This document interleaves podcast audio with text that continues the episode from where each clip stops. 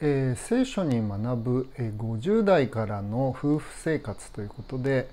えー、この動画では、えー、性,、まあ、性生活に関する、えー、聖書の知恵を生かして、まあ、幸福な、えー、夫婦関係を築くためのヒントを、えー、お伝えしていきます。最初にご注意差し上げたいと思いますけれどこの動画では、まあ、性生活に関する、まあ、性的な表現が含まれています。できる限り、まあ、露骨な表現は避けたいと思いますけれど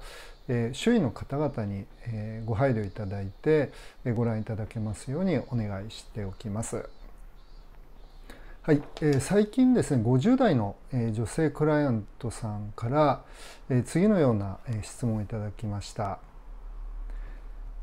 最近現実の性生活で、気まずい雰囲気になってしまい悩んでいます、具体的に申し上げるのは少し恥ずかしいのですが、何かアドバイスをいただけないでしょうか？ということで、内容がですね主人から「自分は ED だと言われました、まあ、ED というのは勃起不全ですね。だと言われました。これこれからどのようにして主人を励ましてまた性生活を持てばよいのか分かりませんというご質問です。で、まあ、中高年になってくると、え、まあ、男性も女性も性的な機能というのは衰えてくるわけですね。でここでは、まあ、聖書の原則に基づいて、まあ、その解決策というのを、考えていきたいと思います。で、えー、まあまずですねこれ結論からお話ししますけれど、えーと、できる範囲で大丈夫です。ということですね。これが結論です。で、まあ、いつものように3つの点でお話していきたいと思いますけれど、まあ、大切なのは、えー、愛し合うこと。そして2点目は、まあ、性生活というのは非常にデリケートな領域なんだということ。そして3点目は、まあ、できることを実行する。ということですね。で、えー、まあ全体を、えーとまあ、今回のお話の中で全体的な聖書の言葉というのは「えー、信玄の五章の18節。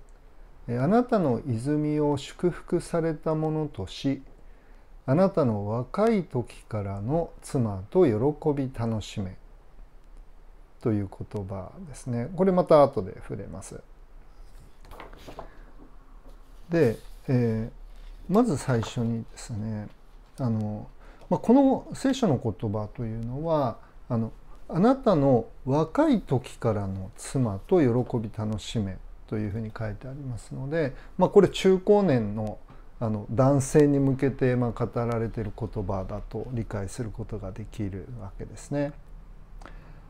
えー、若い時からの妻と喜び楽しめあなたの若い時からの妻と喜び楽しめということなのでこの「あなた」というのは、ま、男性、まあ、中高年の男性ですねそして若い時からの妻ですので、まあ、この妻は、まあ、もう若くない、え、中高年の、えーまあ、妻ということができるわけです。ですから、ま、この質問をしてくださったあなたと、ま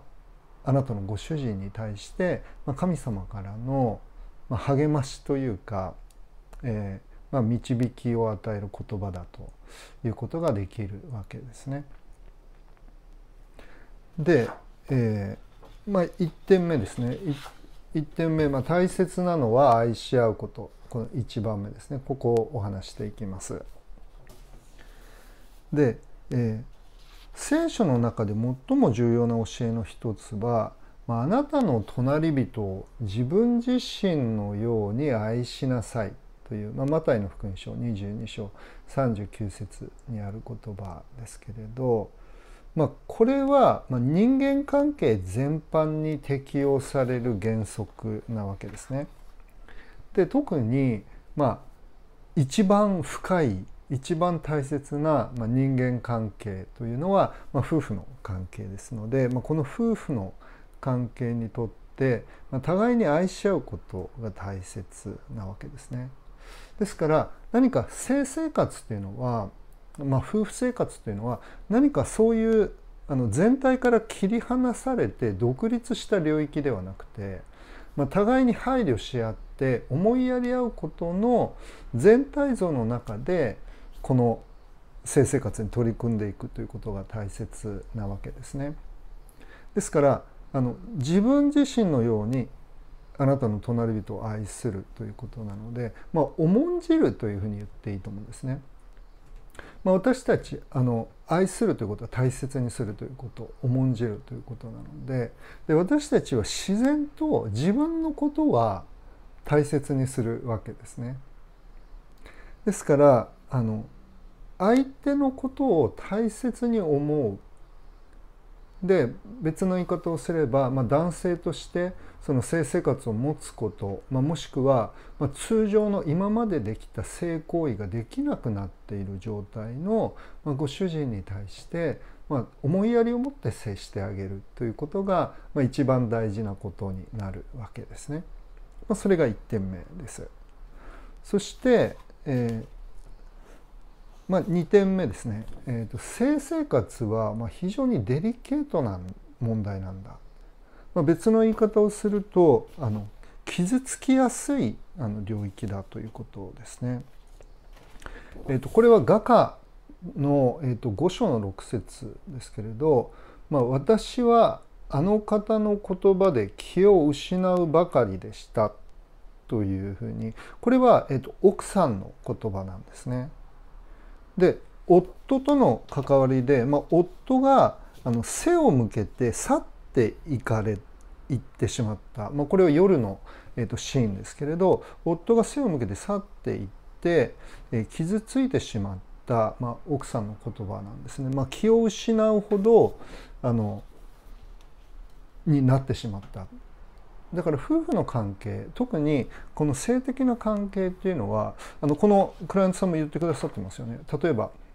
えーと、気まずい雰囲気とか、えーと、具体的に申し上げるの少し恥ずかしいとか、まあ、この途方に暮れてるわけですね。どのように主人を励まして性生活を持てばいいかわからない、まあ、途方に暮れてる。だからまあちょっと気を失うばかりっていうとあのもう少し強い表現になると思いますけれどあの性の関わりというのは夫婦であっても、まあ、お互いが非常に、まあ、デリケート傷つきやすい状態で持たれているわけですね。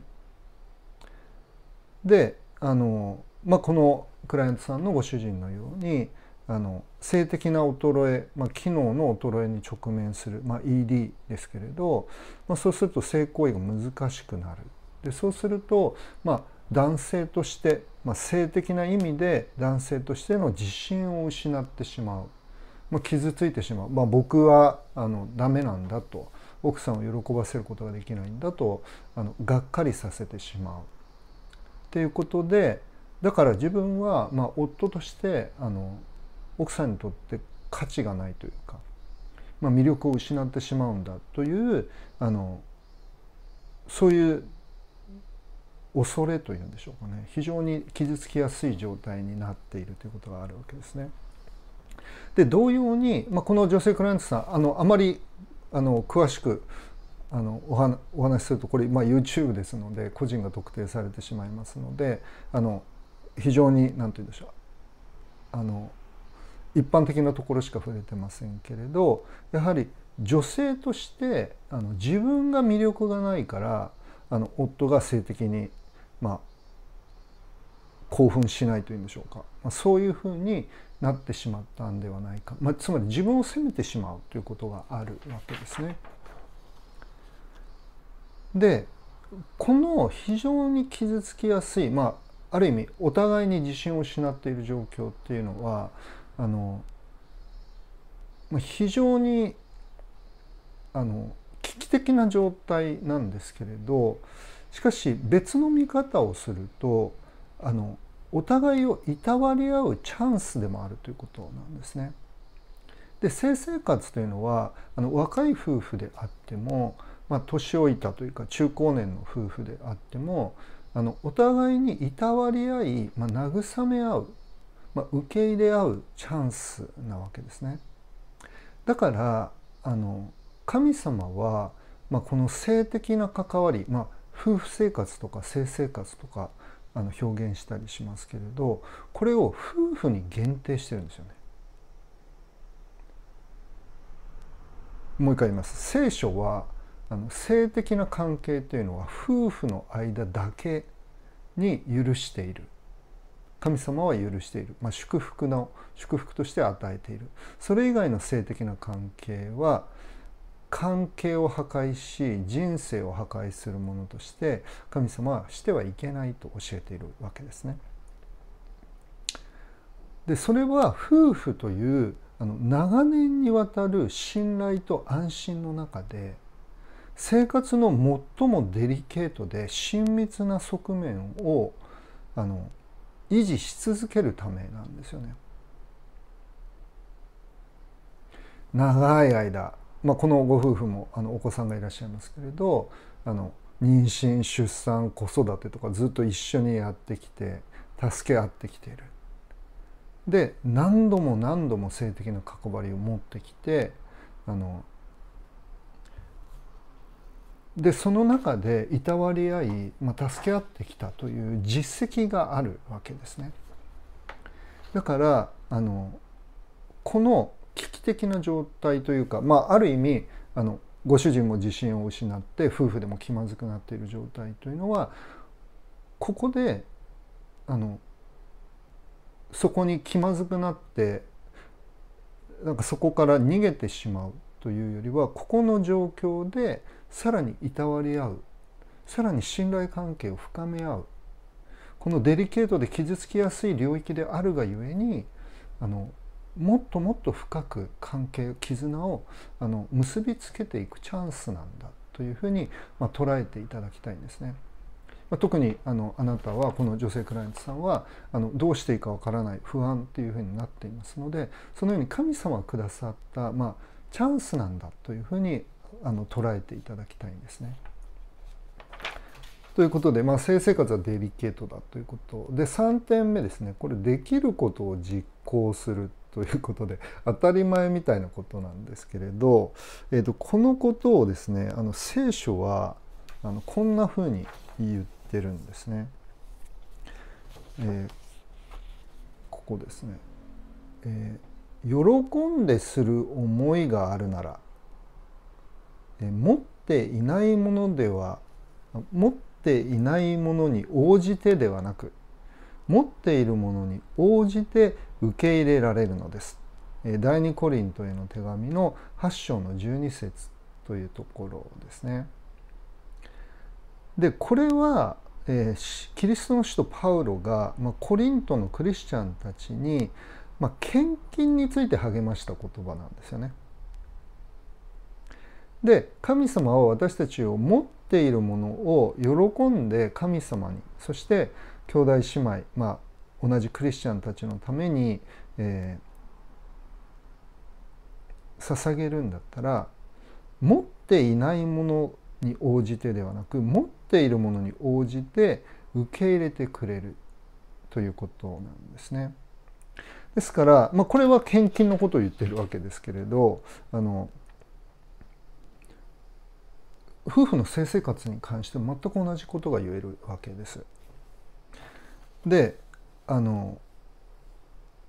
まあ、このご主人の、まあ、年齢による、えー、この性的な機能の衰えというのはこれ病気じゃないんですよね。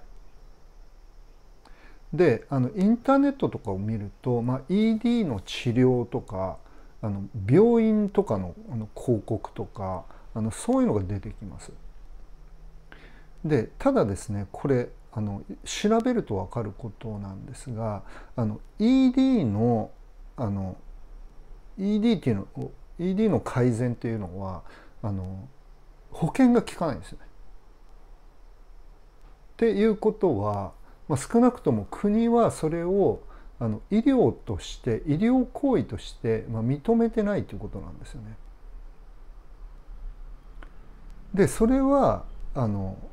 年齢とともに、まあ、性的な機能が衰えてくるっていうのは全体的な機能が衰えてきてますので、まあ、私もあの自分が50代なんでそれ感じますけれどあの全体的な機能が衰えてるということですね。でそれ病気じゃないんですよね。年取ることが病気じゃないのと同じです。で女性の場合は閉経というのがあります。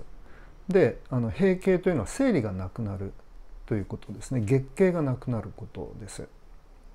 でそれからまああの女性は、まあ、お子さんを、まあ、子供を妊娠する赤ちゃんを妊娠することができなくなっていくわけですね。でそれに伴って、まあ、更年期のさまざまな症状というのがありますけれど、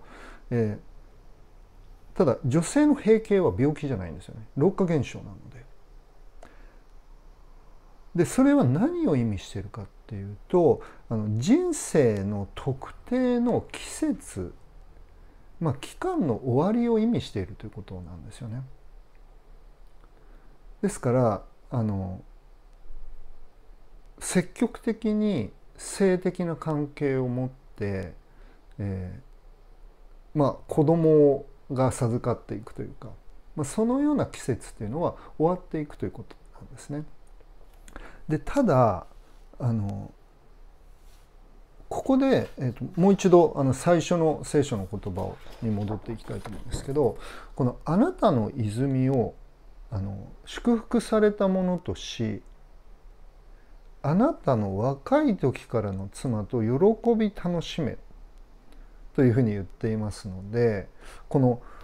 子供が与えられるという季節は終わってるんですけれどあの奥さんと性的な関係がの終わりではないということなんですね。だからまあ20代30代もしくはまあ40代のぐらいのような、まあ、激しい性的なあの喜びとかそういったものはないかもしれないんですけれど、まあ、成熟した夫婦としての親密な性的なやり取り、まあ、性的な関わり思いやりと慰めを示すことは、まあ、可能でありそして聖書はそれを励まし、まあ、命じているわけですね。喜び楽しめと命じている。つまり祝福として神様はそれを与えようとしておられるということなんですね。ですからあの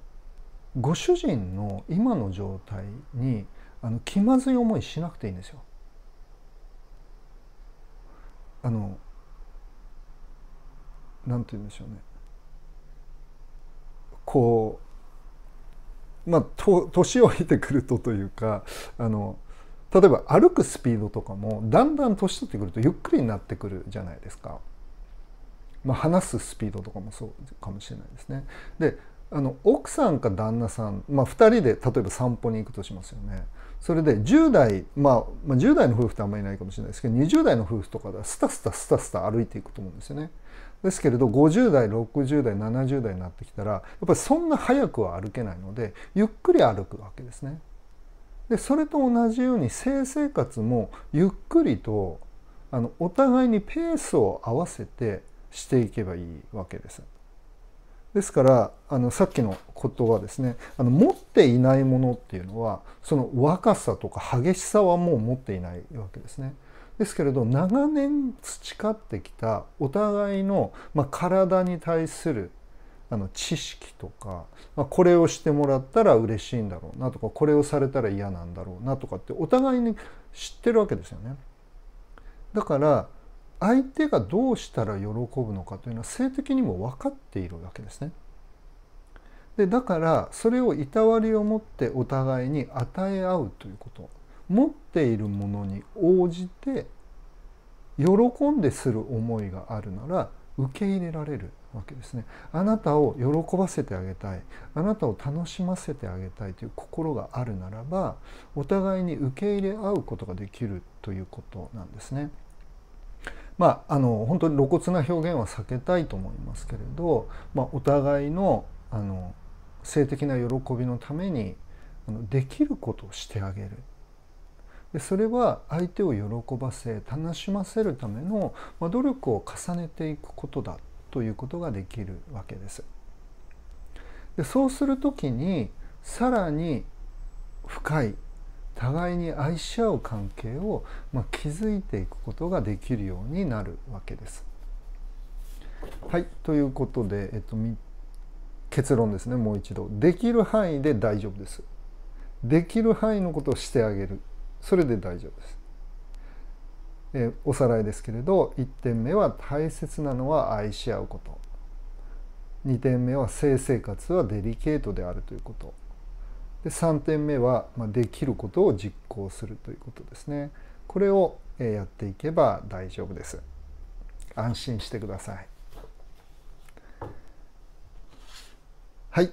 えー、この動画が役に立ったなと思われたら、え、いいねを押していただけると、え、もっと多くの人たちにこの動画が、え、のお役に立てますので、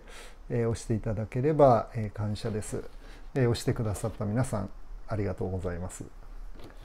でまた、えーまあ、夫婦の関係で悩んでおられる方々のために、えーと、カウンセリングをしていますので、えー、お試しカウンセリングのご案内また、まあ、カウンセリングを受けるほどでもないけれど、えー、離婚回避や夫婦関係修復のために学びたいという方は、えー、無料の動画講座をプレゼントしています。えー、こちらも、え両方とも概要欄に、えリンクが載せてありますので興味のある方はご覧ください。それでは今日はここまでにしたいと思います。ありがとうございました。